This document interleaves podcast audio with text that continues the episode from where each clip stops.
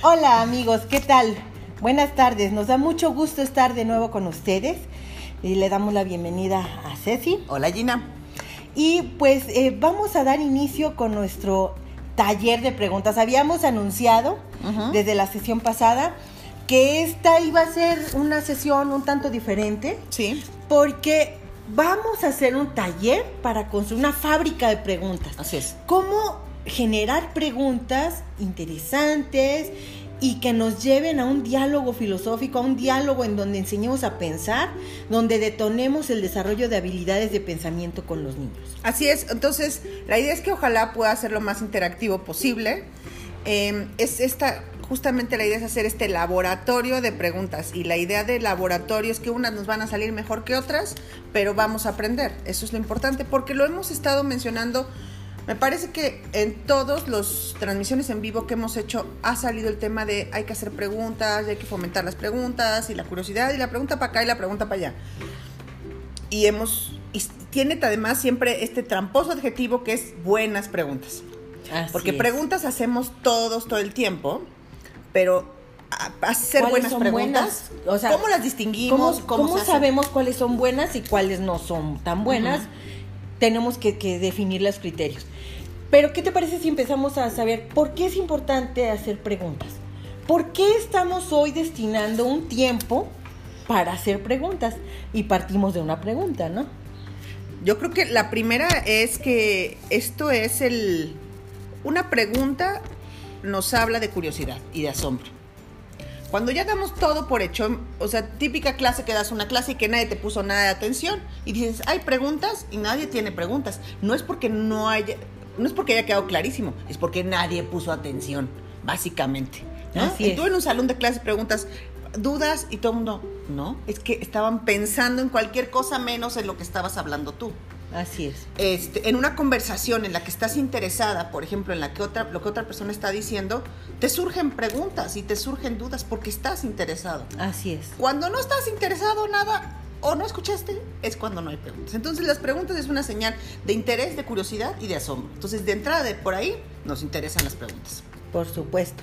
Entonces, eh, las preguntas, mencionábamos que hay buenas preguntas y que hay preguntas no tan buenas, pero empecemos preguntas para qué. Bueno, nosotros estamos aquí planteando que el hacer preguntas, el hacer buenas preguntas, preguntas con una eh, eh, base filosófica, porque estamos hablando de filosofar, eh, detonan habilidades de pensamiento. Llevan a un pensamiento reflexivo, a un pensamiento crítico, creativo, ético, un pensamiento de alto nivel, que por supuesto va a constituir la base para que nuestros hijos o nuestros alumnos, como queramos este, llamarlos, dependiendo de con quién estemos interactuando, tengan oportunidad de hacer reflexiones y tengan oportunidad de tomar mejores decisiones y además de, tener una participación más activa en la construcción de un mundo mejor.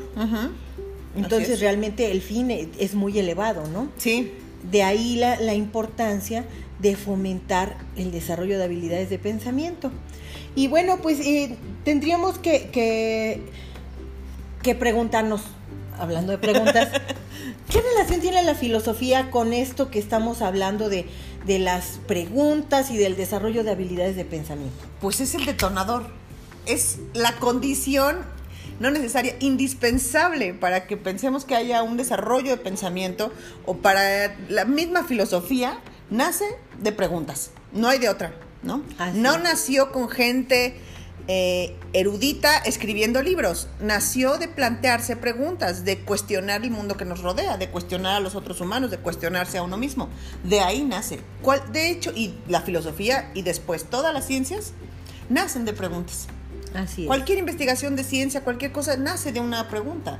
Entonces, es el detonador de conocimiento en el final. O sea, y ya lo podemos llevar al conocimiento al más académico o al conocimiento personal para saber quién soy, de entrada tengo que haberme pregunta, hecho la pregunta, ¿quién soy? ¿Quién soy? Por supuesto. No hay conocimiento sin pregunta previa. Entonces, en el contexto de la educación, por supuesto que las preguntas juegan un papel fundamental. Incluso Pitágoras decía, educa a los niños y no será necesario castigar a los hombres. Y es precisamente porque el, el nivel de reflexión, el nivel de pensamiento que desarrollas a través de la educación, pues fomenta un pensamiento crítico que te lleva a un, a un desempeño, a, un, a un, un comportamiento mucho más productivo y más inteligente Sí.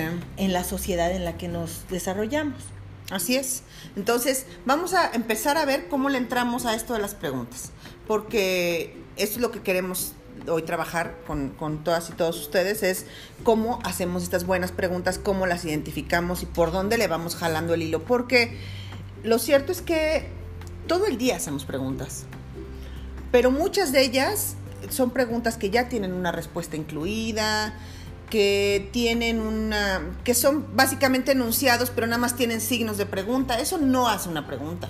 Son Son afirmaciones. afirmaciones como con disfraz de pregunta o son eh, afirmaciones que esconden una intención y que quieren que ya haya una respuesta eh, o que tienen la respuesta incluida, que tienen manipulación, que tienen adoctrinamiento. Todas esas son las preguntas que queremos dejar de lado porque no son justamente las que favorecen ni la construcción de conocimiento, ni la curiosidad, ni un pensamiento filosófico, sino irnos hacia otro tipo de preguntas. Y para esto necesitamos empezar estableciendo un propósito para la pregunta. ¿Qué quiero saber? Antes de saber cuál es la pregunta, necesito saber qué es lo que yo quiero saber. Sí. Si yo quiero saber de ti, si yo quiero saber de tu historia, si yo quiero saber de tu día, son preguntas distintas. ¿Mm? Así es. Si, si pregunto cómo estás y en eso es una pregunta tan grande y tan genérica como ¿cómo estás? Pues ¿cómo estoy de qué? ¿No? Ahorita, ¿cómo estoy en mi vida? ¿Cómo estoy físicamente? ¿Qué es eso? O sea, esas preguntas luego tan, tan generales. abiertas. Cuando yo lo que quiero saber es la historia de tu familia. Entonces es como, necesito un propósito. Y una vez que dices, el propósito es saber tal, saber del día de mis hijos, o saber ¿Cómo les fue en la escuela? cómo le fue en la escuela, cómo les fue en sus clases ahorita en línea, eh, cómo resolvió un problema con, con Chuchita Pérez. O sea, tú le dices, ¿qué pasó con Pepito? ¿Qué pasó de qué? Sí, las preguntas muy abiertas, lejos de generar muchas eh, o respuestas grandes, Ajá. no, son generan respuestas muy cortas, porque es un contexto tan amplio en el que estás planteando la pregunta que con decirte bien es suficiente. Ajá, ¿Qué pasó? Bien, no, pues, todo bien. Es más, si es una pregunta cerrada, que las preguntas cerradas sirven para cosas muy puntuales en términos de crianza, pero para detonar diálogo no son muy útiles. No, Si yo le pregunto, ¿qué pasó? ¿Se resolvió el problema con Pepita? Sí. ¿Qué entienda la morra por se resolvió? ¿Cómo lo resolvió? Que al final es lo que yo creo que nos importa. ¿Qué pasó en el Inter? ¿Cuáles son los nuevos acuerdos? Ya me quedé sin saber. claro, Porque yo se resolvió el problema con Chuchita Pérez y me va a contestar sí o no. claro. Entonces, si yo hago preguntas cerradas, lo más seguro es que encuentre respuestas pobres. Sí, pues, las respuestas a, a las preguntas cerradas son sí, no, zapato, rojo. Sí. O sea, Silencio. son monosílabos. Entonces, bueno, es claro, son útiles. O sea, no, no vamos a decir que no. Oye, sí, Te, te vas a ¿quieres poner arroz la sopa? chamarra Sí, o el sí. suéter. Está bien. Ajá, sí. Sí, son útiles. Pero cuando estamos hablando de buenas preguntas para detonar un diálogo, buenas preguntas para aprender, para generar curiosidad, para generar asombro, no va por ahí. Así es. Ahora, otro punto es las preguntas, como lo que decimos, hay que refinarlo, replantearlo las veces que sean necesarios. A veces tenemos la idea de la pregunta y sale toda cuatrapeada que dices, ay, ¿qué dije? ¿Quién sabe? ¿No? Entonces es así como, déjame recojo aquí mi cochinero y lo vuelvo a hacer Sí. y ahí va de nuevo. Eso es importante. Y así se aprende. Es, planteo una pregunta que dices, "Mm, ni yo me entendí. No quedó clara. No. O te das cuenta, a lo mejor tú sí te entendiste, Sí. pero en la respuesta te estás percatando que la que pregunta no fue comprendida. Entonces podías, pues debes replantearla, debes asegurarte de que sea comprendida para obtener la información que, que requieres, ¿no? Eso es cuando va de aquí para allá, pero a veces también las niñas y los niños te hacen preguntas que tú dices, ¿what? ¿Qué? ¿Qué? qué?". Entonces, ahí podemos dejar ver que está bien decir, no entendí lo que me preguntaste. Antes de querernos ver como... Tenemos tan aprendido este sistema de tiene que ser pregunta, respuesta, pregunta, respuesta, como si fuera ping pong. En la vida real no funciona así, no es un ping pong. No. asertivo de pregunta-respuesta, sa, sa, sa. No es así. Entonces es, haces una pregunta que a lo mejor tú no comprendes y dices, no entendí lo que quiero saber. O sea, ¿qué es lo que quieres saber? Esto se vale y está bien y lo podemos hacer a los niños y entonces los niños también van a decir, ok, cuando no entiende algo que un adulto me está Pues preguntando lo, u otro, lo puedo preguntar, claro. Me puedes explicar tu pregunta y está bien eso.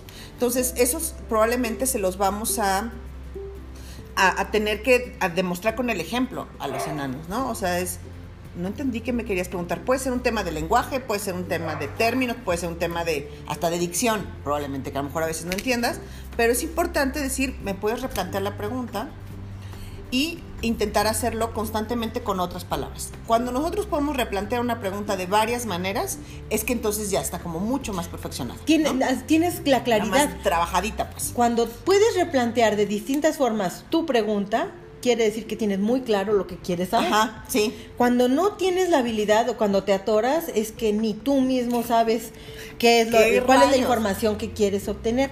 Ahora, todo esto que hemos estado mencionando ha sido cuando tú eres el protagonista de las Sí. preguntas, tú- cuando tú eres quien produce las preguntas. Entonces es necesario, retomemos, es necesario tener claro el propósito, tener claro qué es lo que quiero saber, es, eh, plantear correctamente la pregunta, identificar si es necesario replantearla, si fue comprendida, eh, y también irla complementando con preguntas de seguimiento que nos ayuden a obtener y clarificar la información y también enseñar, este, bueno, no con el propósito de enseñar, sino también darte cuenta de que tú puedes eh, generar la pregunta de, a ver, no entendí, vuélvemelo a plantear, Sí. Para que también des pauta a que los niños y niñas en su momento también puedan preguntártelo, ¿no? Sientan que se vale. Claro. Ahora, de hecho, hacer preguntas en sí mismo es un ejercicio, es una habilidad de pensamiento que hay que desarrollar. Entonces, podemos tener sesiones de diálogo en la que nos... A lo mejor no las vamos a tener siempre tan formales, son en casa y demás, de, ok, de 4 a 5 vamos a escribir preguntas, pero sí podemos abrazar y fomentar el ejercicio de hacer preguntas solo por hacer listas de preguntas. Si nosotros adultos nos sentamos ahorita con una hoja y dices, voy a, voy a escribir en esta hoja todas las preguntas que me surjan durante el día y lo ponemos, no manches, vamos a terminar con un tesoro. Porque hay muchas, que luego ya además como somos adultos decimos, oye, esto como que ya lo debería saber, entonces mejor la borro. Ni siquiera lo resuelvo, sino que nada más la borro, porque se supone que yo lo debería tener claro. Ya, ya, sí, exacto. Somos un manojo de curiosidades y de preguntas y eso está bien. En lugar de decir, ay, ¿por qué tantas preguntas? Ay, la o equiparar la, el hacer preguntas con ignorancia o como con un defecto, ese es un problema. Verla que, que florezcan y que salgan y que haya así broten como cascada las preguntas es una es. señal de curiosidad y de Penoso y de es no, que no te surjan preguntas. Exactamente. Ahí sí, eso eso sí, sí de- eso sí es de qué penita, ¿no? Ajá. Porque quiere decir que no te preguntas nada, que andas en automático por la vida. Porque en toda la interacción, en todo lo que vemos, en todo lo que vivimos, por supuesto que debieran, si tú pones atención, debieran surgir muchas dudas, ¿no? O sea, bueno, ¿y esto cómo sucede así o de qué dependería? Si no fuera así, ¿cómo sería? Ajá. Entonces, eh, la atención que pones en tu entorno y en tu vida cotidiana te debiera detonar muchas preguntas. Si no tienes preguntas, si tú quisieras escribir las preguntas que te surgen en, en el día y no te surgió ninguna, bueno, entonces empieza por poner un poquito más de atención y además, Ajá. pues, eh, buscar estímulos, ¿no? Un contexto estimulante que te ayude a, a detonar preguntas. Claro, y las, las preguntas pueden ser de cosas tan sencillas como lo que nos rodea, el contexto, la lluvia, o sea, mm, me explico, no somos meteorólogos ni siquiera para saber exactamente a lo mejor cómo funciona la lluvia. Y ya pasamos de ella como, Sí. deja tú eso y luego los asuntos humanos, pues con muchísima más razón. Ya asumimos, ay, está el puberto, está callado, seguros porque está metido en sus cosas. Yo ya me respondí, ya me, me- pregunté, me respondí y se acabó, ¿no? Y ahí lo dejé de morir. Entonces, todo esto frena, obstaculiza la producción de conocimiento y, la- y la- el desarrollo de habilidades. Ahora, cuando hagamos otro punto importante es elegir la palabra de pregunta. Aquí en palabra de pregunta li- así literal como de mis de primaria, de las palabras de preguntas son qué, cómo, dónde, cuándo, para qué, Sí, claro. este, por qué y demás. La favorita es por qué. Porque, claro. Eh, cuando le pides a niñas o niños o jóvenes que hagan preguntas, mm, hijo, Se van por la que nueve de cada diez escriben por qué. Los tienes que obligar o forzar a que hagan preguntas con otras palabras. Y entonces el asunto se enriquece. Niñas y niños van a recurrir y se les pongo mi mano derecha a hacer preguntas con por qué. Sí, son las más fáciles, son las primeras, son las inmediatas. No necesariamente son las mejores pero son las primeras, ok. Otro día decimos, ok, solo hoy solo se vale hacer preguntas con cómo, o con dónde, o con a partir de, o con para qué. Entonces eso obliga a mover el engrane así, la tuerquita tantito de la cabeza y se va moviendo. Después vamos descubriendo, por ejemplo, cuando vas a preguntar cosas de ciencia o de naturaleza, de temas de la naturaleza, eso lo aprendí. Yo es muy grande, pero lo aprendí. que preguntar por qué es una mala pregunta. Porque las cosas en la naturaleza no tienen un propósito hecho. Entonces no hay un propósito, hay un cómo. Un cómo. ¿Cómo se da la lluvia? Entonces puedo entender, ¿no? O cómo el agua se evapora. No por qué. O sea, el por qué implica que hay una intención. Y cuando Y así no y la naturaleza es azar, ¿no? Entonces, ¿por qué las jirafas tienen el cuello largo? No es que nadie dijo hay que jalarles el cuello para que crezcan más y coman hojitas. No hay una intención. Simplemente es cómo les crece el cuello, cómo se alimentan las jirafas, bla, bla, bla. Entonces, todos los asuntos de naturaleza, por ejemplo, vienen acompañados de la palabra cómo. Y el por qué es, no es, digamos, muy preciso en términos de pregunta. Entonces, este tipo de, de- de- de detalle en el, en el cómo preguntar lo vamos adquiriendo con la práctica, lo vamos adquiriendo con el tiempo. Otro, otro, otra cosa importante en temas de preguntas es jerarquizar. Vámonos de lo general a lo Ah, particular, cierto. de lo particular a lo general, lo concreto a lo abstracto, pero tenemos que trazar un- una ruta, ¿no? Así es, para que no sea caótico. Porque si no, no hay un diálogo. O sea, es como una lluvia de ideas inconexas que no tienen un propósito o un sentido. Entonces, así como que el- la estructura, el orden de la información, la, la forma en la que estructuras tus preguntas, pueden ir dando un sentido, una lógica. Y además pueden despertar otras preguntas. Claro, pero si vas brincando de abstracto a concreto, a particular, a general, tuk, tuk, tuk, se hace un desorden. Yo lo visualizo así como arbolito, ¿no? Así de voy de, de raíz, tronco, hojita, plata, así, tuk, tuk, tuk, ramita, hojita. O puedo empezar al revés, de la hojita, tu, tu, ru, ru, ru, pero hay que tiene que haber algún orden. Claro. Para facilitar el diálogo y para que justamente vaya caminando hacia algún lado y no empieces a dar vueltas en círculo, no podrías dar vueltas de otra manera, ¿verdad? Ni modo que en triángulo, no. Para que no des vueltas, este, tendrías que empezar a construir de alguna otra manera. Ahora, otro, otro punto importante en el tema de las preguntas es, si yo quiero hablar de temas como estos temas chonchos con mis hijos de la libertad, la justicia, la belleza, como conceptos grandotes, Abstractos, y gigantes. ¿qué hago con esto? Como de dónde lo empiezo a agarrar. Porque parece que a veces quieres agarrar eso y parece arena entre las manos, ¿no? O sea, no, no sé de dónde asirlo, pues. Así es.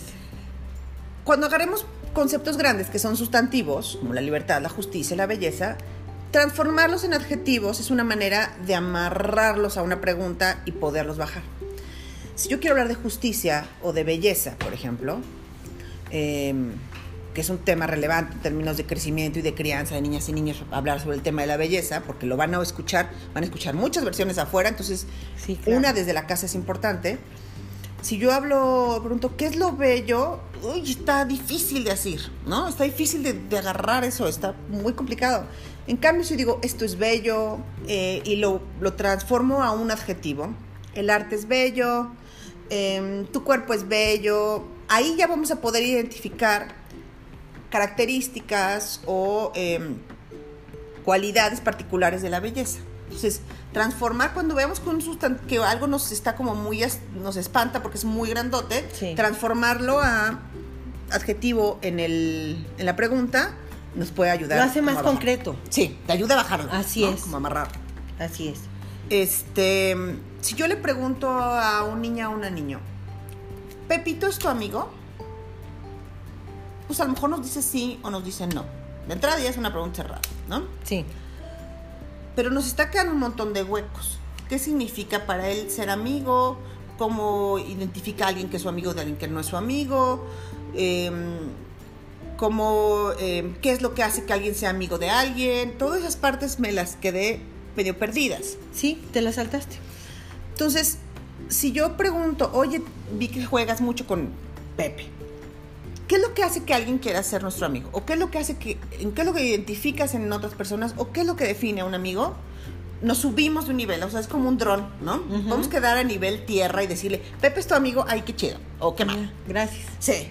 Pero si subimos como dron y preguntamos por asuntos más humanos y no de relaciones así particulares de Pepe con Chuchito, entonces se vuelve mucho más interesante. Hay mucho más hilo que jalar, ¿no? Claro. Son estas preguntas que dicen tiene más piecitos para caminar, Así es. ¿no?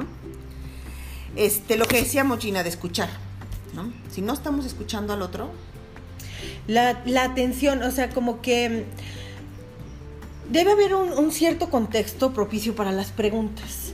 Entonces, el- la, la atención es un aspecto fundamental. Cuando tú estás preguntando, eh, tu atención debe estar puesta, por supuesto, al 100% y la de tu interlocutor también.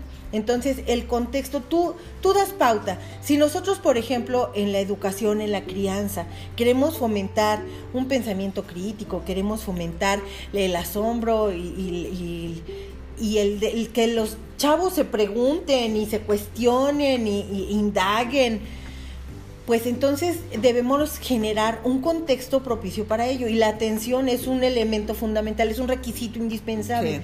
de tu parte y de parte de ellos. Por lo mismo que decías al principio, cuando hay atención, cuando yo presto atención absoluta en lo que tú me estás diciendo y, y viene de regreso también la atención, surgen preguntas. Cuando yo me desenfoco, cuando yo me distraigo, entonces ya no hay un diálogo, ya no hay interacción. Se, se me fueron las ideas. Entonces, si tú me preguntas si yo tengo alguna duda, pues No. du- no, realmente no, pero no es porque no lo tenga, sino porque me perdí. Corté el diálogo, la falta de atención cortó el diálogo y entonces ya no, ya no hubo continuidad, ya no hubo seguimiento a la idea. yo no tengo idea qué estabas diciendo. pues, Así es. ¿no? Entonces, por eso la atención es fundamental. También eh, eh, otro de los elementos en los que deberemos poner atención es profundizar. No quedarnos con la respuesta más superficial, porque a lo mejor es la más sencilla. Tú haces una pregunta con un propósito de obtener información más profunda, más amplia, y la respuesta más sencilla es la, la- a la que recurre lo- tu, tu hijo, tu hija, tu estudiante, y entonces, si tú te quedas con ello, ay, pues es que nomás me dijo bien, pues en primera, el planteamiento de la pregunta, como ya, ya mencionábamos, eh, pues debe, debe hacerse un replanteamiento para ver que ahora sí capte cuál es la intención mi pregunta y además eh, debo profundizar, debo regresarle la pregunta. Algo que, que también ayuda mucho es eso. Cuando ellos hacen preguntas, cuando ellos te plantean preguntas, tú se las regresas y entonces ya estás llevándolos a profundizar en lo mismo que, que está detonando su, su interés, su curiosidad. Eh, también la parte de el, el ser neutral Mm. El que no, no generemos tendencia. Nuestras preguntas a veces ya llevan jiribilla, ¿A llevan intención. Entonces, ¿verdad que te gustó mucho la sopa que te preparé? Con tanto amor. Oh, Además tiene Y manipulación. el, todo el tiempo que le invertí, ¿verdad que te gustó? Entonces ya re- realmente no es una pregunta, ¿no? O sea, yo ya estoy pidiéndote que me digas que te gustó muchísimo la sopa que te preparé, ¿no? Y ese es un ejemplo pues de lo más sencillo. Pero eh, ya en preguntas más complejas, eh, nosotros estamos induciendo a la respuesta. Ya estamos generando, ya, ya estamos eh, marcando la pauta de por dónde queremos que vaya la respuesta. Ah, bueno, pues entonces, ¿para qué preguntas? Y ese es en el del sopa. Pero piensa en un puberto que dices, ¿verdad que cuando salgas con tus amigos no vas a tomar? Pues, o sea, él te va a decir Pues no. lo que tú le estás pidiendo Ajá, que ajá. Pero no es realmente lo que él piensa. No, y luego te dice, no, obvio, porque ¿qué más te va a contestar? Claro. Y luego sucede algo y dices, tú me dijiste, no, espérate, tú, yo no te dije nada, reina. Tú hiciste una pregunta tramposa y yo contesté porque no tenía, ni, tenía cero margen de movimiento. Así es. Y tú de ahí asumiste, o sea, ahí hay un montón de broncas de comunicación que se detonan por una mala pregunta, por haber planteado una... Como, como este concepto, como la crianza básicamente está entendida en un rango que va desde el acompañar, digamos, de la manera más light posible, hasta el dirigir o mandar, digamos, es Sí, como, sí. ¿no? Toda la crianza va, se mueve en, en niveles... eh, En esa escala. que, que va desde el acompañar hasta el dirigir.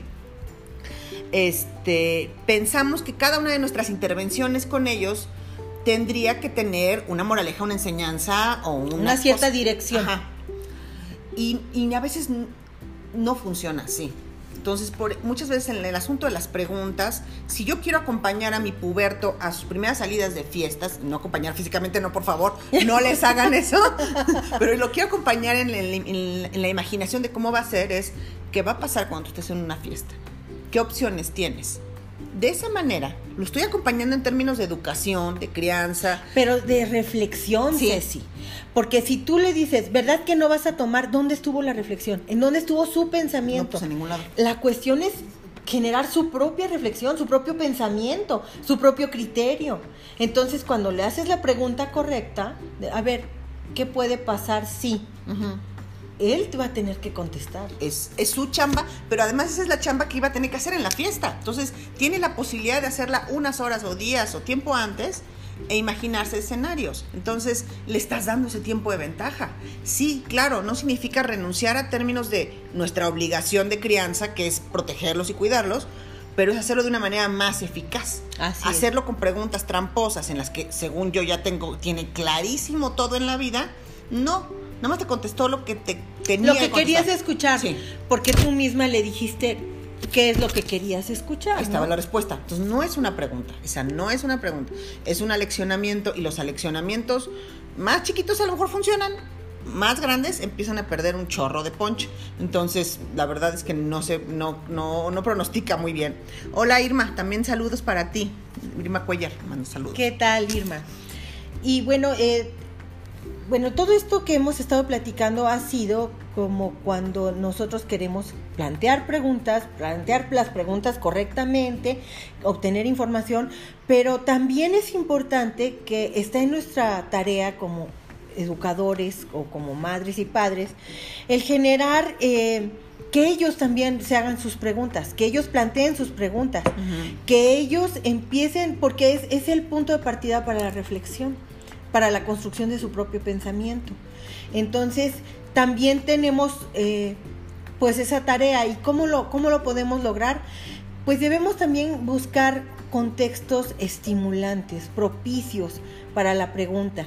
Las preguntas pueden venir de tantas cosas. Por ejemplo, hoy que estamos en, este en cuarentena, pues no podemos salir a las a, los museos. Cuando sí podemos salir, una película, una fotografía, un paisaje, una caricatura, un, o sea, tantas cosas pueden detonar preguntas, pero hoy que estamos aquí en casa, bueno, pues la verdad es que Internet nos ofrece tantas opciones y la cosa es buscar aquello que eh, propicie la curiosidad y el asombro de, de los niños y niñas con el propósito de que empiecen a plantear sus propias preguntas.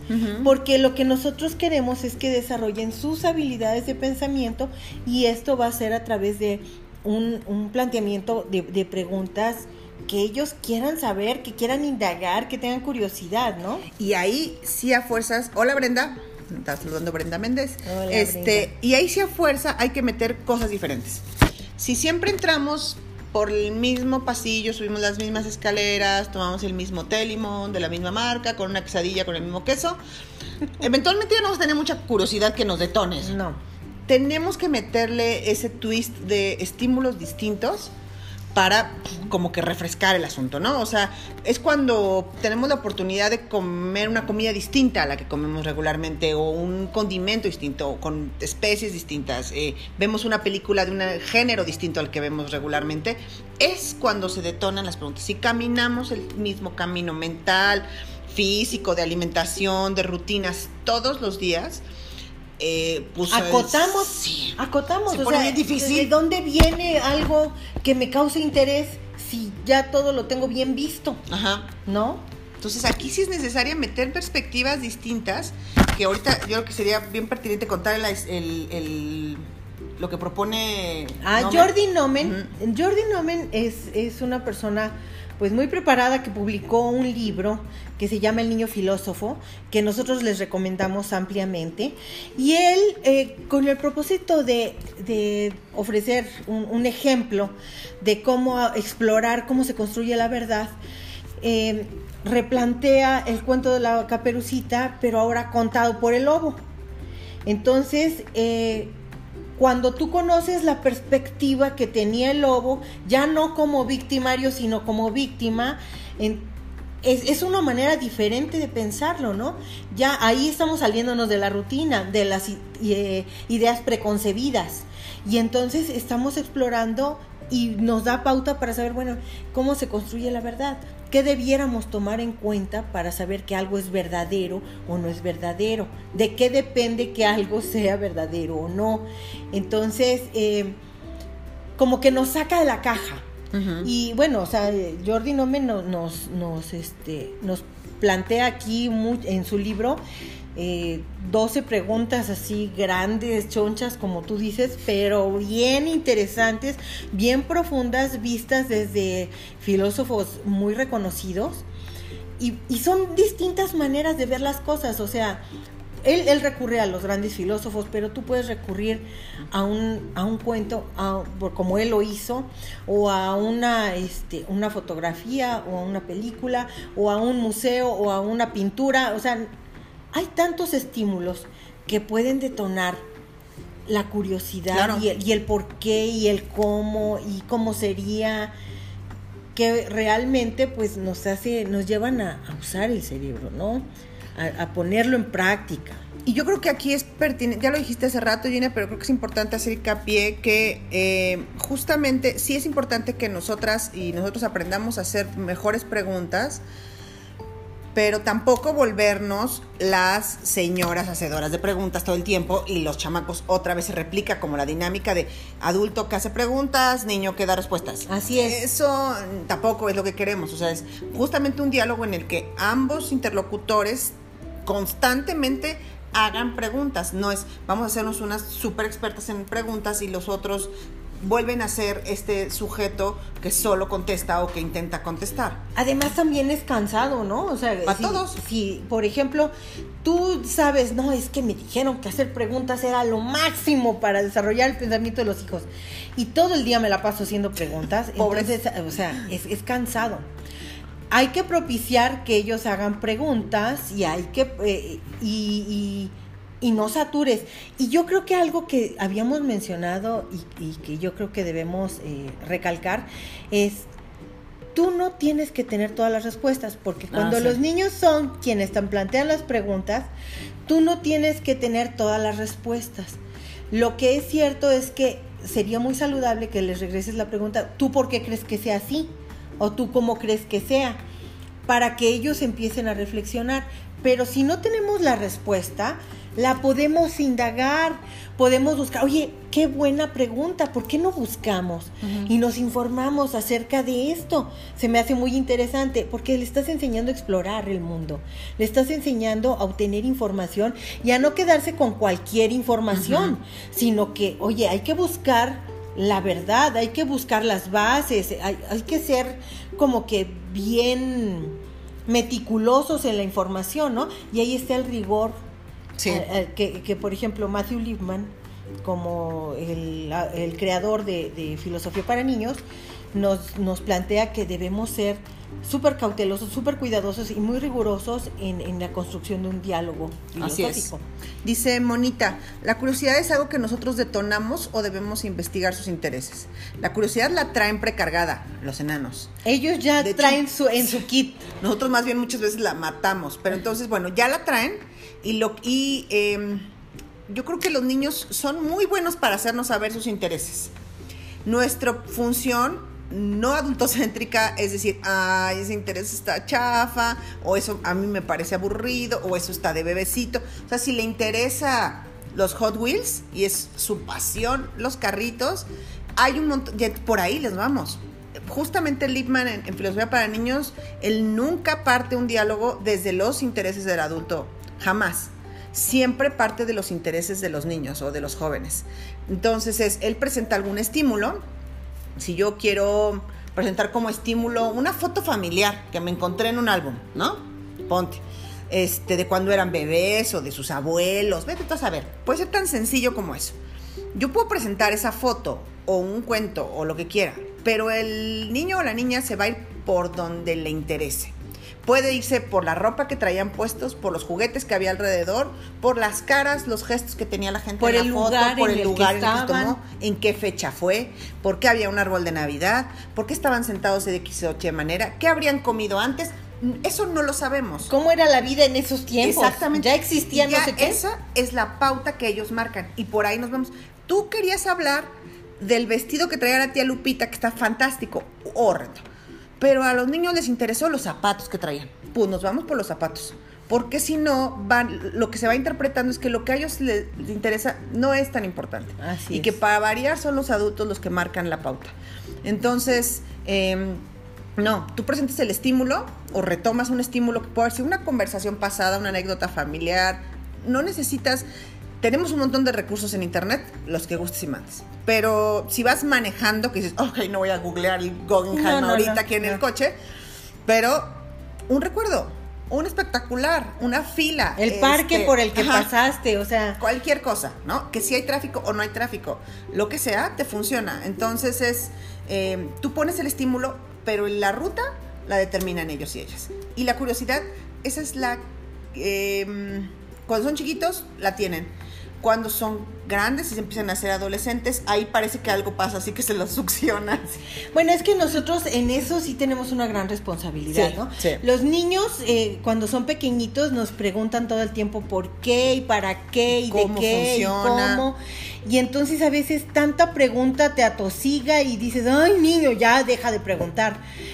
Pero eso, lejos de, de ser bueno y de aliviarte, te debe dar tristeza hacer eso, porque ellos ya traen su, su carga de curiosidad y nosotros lo que debemos hacer es explotarla. Es, y al- no siempre eres tú quien elige el estímulo, a lo mejor son ellos. Ellos, claro. Ellos se interesan, oye mamá, ¿y esa flor por qué es naranja? Ujú. ¿Por qué esa flor es naranja y la otra es rosa? ¿No? ¿Qué es lo que hace? O sea, la curiosidad viene de ellos. Entonces, nosotros debemos alimentarla y usarla como base para empezar a, a- a trabajar en la, en la indagación, en el, en el pensamiento, en el en profundizar, en el conocimiento, en generar conocimiento. Y si es cierto lo que tú decías, cuando conforme van creciendo, eso se va apagando. Y luego ya cuando son adolescentes, Ya muchas veces, no voy a generalizar, pero muchas veces ya son monosílabos los Ujú. que te- ¿Cómo te fue? Bien. Y, y no, no tienen ganas No. de hablar, no tienen ganas de platicar. Yo creo que es más nuestra chamba preservar la que tienen que este que fomentarla. La tienen. Lo- nuestro trabajo es procurarla, cuidarla, hacerla crecer y que cuando se vuelvan más grandes o jovencitos y o adultos no la hayan perdido. Y es que tiene que ver esta, esta relación entre pensar que alguien muy preguntón es alguien que carece de algo o que es muy infantil. Así es. Esas asociaciones nos generan un chorro de daño cuando eres grande y quieres andar preguntando cosas. No, es que yo quiero saber esto cómo es, y es que esto porque cómo es así, y esto porque funciona así, y de qué otra manera podría funcionar, ¿no? Entonces, este, creo que ahí es, hay que preservarla como algo precioso y, en- y fomentarla, y, que, y una manera también es que vean que nosotros la tenemos. Y fomentarla quiere decir también estar bien conscientes de que, de romper rutinas.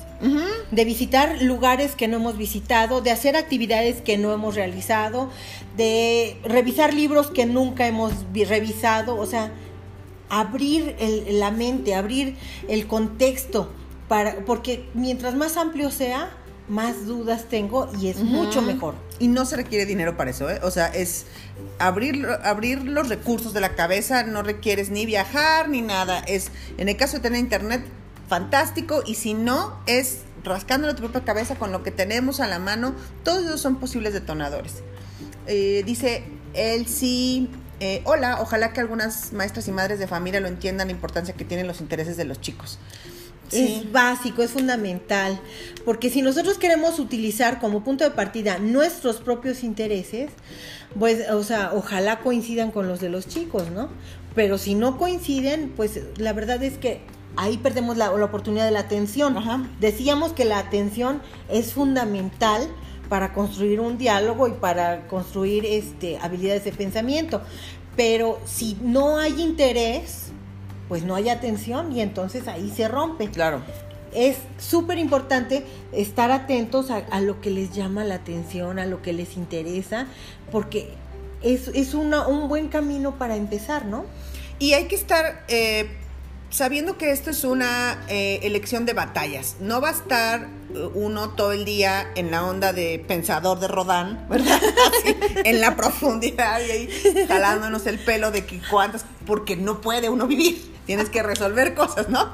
Pero Sí, sí. pero sí lo vas incluyendo en tu vida en momentos y en momentos ligeros también. O sea, aunque sea un trabajo mental fuerte, también puede ser parte de momentos ligeros como la hora en la que preparamos la comida, o que ponemos la mesa, o que leemos el cuento de la noche, o que o que bromeamos pues también, o sea, no es, ok, vamos a ponernos súper serios y vamos a hacer preguntas complicadas, no, o sea, es metámoslo en la rutina de nuestros días de una manera atractiva también, o sea, es, Que sea interesante, que Sí. sea un momento wow, Sí. chispeante.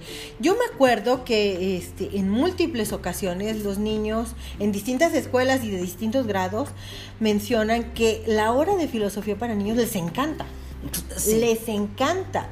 Porque es una hora de explorar, es una hora de, de, de pensar, de, de, de decir y de escuchar y de interactuar y de construir juntos. Entonces, invariablemente el comentario siempre ha sido muy positivo con respecto a eso. Entonces, debemos hacer que esa práctica sea tan atractiva que ellos estén esperando el momento para poner en práctica sus, sus preguntas y sus reflexiones y sus pensamientos. Y ¿no? justamente en la generación de Mateo y Jorge hay una enana, no son chiquitos, ya es un bebé gigante, Regis, eh, la hija de Bere, que traía y llevaba un cuadernito cada semana y me y traía preguntas nuevas. De cualquier cosa, Qué de cualquier. Y traía un cuaderno con una lista. A mí se me quería romper el corazón y volver a rearmar cada vez. ¿no? Ay, no, no, no, sí. Porque es que- imagínatela con su cuadernito, iba, iba y venía cada semana con más y más preguntas. Y yo Sí, creo que como ella era de las niñas más entusiastas cuando le preguntabas, oye, Sí. ¿y, y qué, te, qué opinas de filosofía para niños? O sea, No, le encantaba, le brillaban los ojitos, Sí. ¿no? Ahora, cuando dice Gina esta parte de poner atención, es pongamos mucha atención y tengamos cuidado con este sesgo de soy adulto y yo sí sé qué cosas son importantes y cuáles no. Mantengámoslo a raya y así como de, eh, te estoy viendo aquí, toro. y escuchemos y, en- y acompañemos a las niñas y niños a escuchar en una manera en la que no solo escuchamos qué se dice, sino lo que se dice, lo que no se está diciendo, lo que se nombra, lo que no se está nombrando, lo que se está diciendo entre líneas y lo que se está asumiendo. Cuando hacemos preguntas es muy importante limpiar de asunciones, de cosas que ya damos por hechos.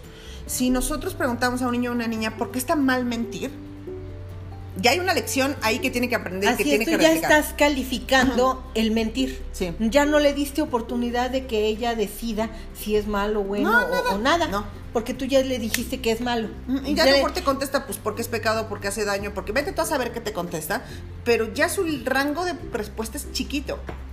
Entonces, si tú planteas, mentir está bien o está mal, ¿por qué? ¿En qué casos? ¿En qué situaciones? ¿Cuándo podría estar bien? Porque también podemos jugar al de abogado del diablo, ¿no? Para identificar justamente las excepciones de la regla, si sí es una regla, cómo identificar, matices morales, todo eso lo podemos hacer así. Entonces, entonces... Pero ahí está la niña- neutralidad que es. mencionábamos. Si tú eres así. neutro, no le pones un calificativo a mentir. Tú dejas que ellos lo exploren. Sí. Que ellos piensen, reflexionen, se den sus argumentos, sus contraargumentos, pero no les pusiste tú ya un juicio predeterminado que sesga por dónde deben irse, ¿no? Y aquí muchas veces a mamás y papás les entra un nerviosito de decir, "Ah, los dejas creyendo cualquier cosa. O se van a ir creyendo cualquier atrocidad. Ay, por ¿no? supuesto que no. No. No, no subestimen a los niños y a las niñas. Los niños y las niñas se saben autorregular. Y si lo que nosotros, si nada más preguntas, oye, ¿está bien o mal mentir? Y te vas, pues sí, quién sabe qué crea y qué pase con eso. Pero si tú acompañas ese diálogo y dices, a ver, dame ejemplos, cuándo sí, cuándo no, qué consecuencias tiene una, qué consecuencias tiene otro, cómo podríamos aquí, cuál sería la regla.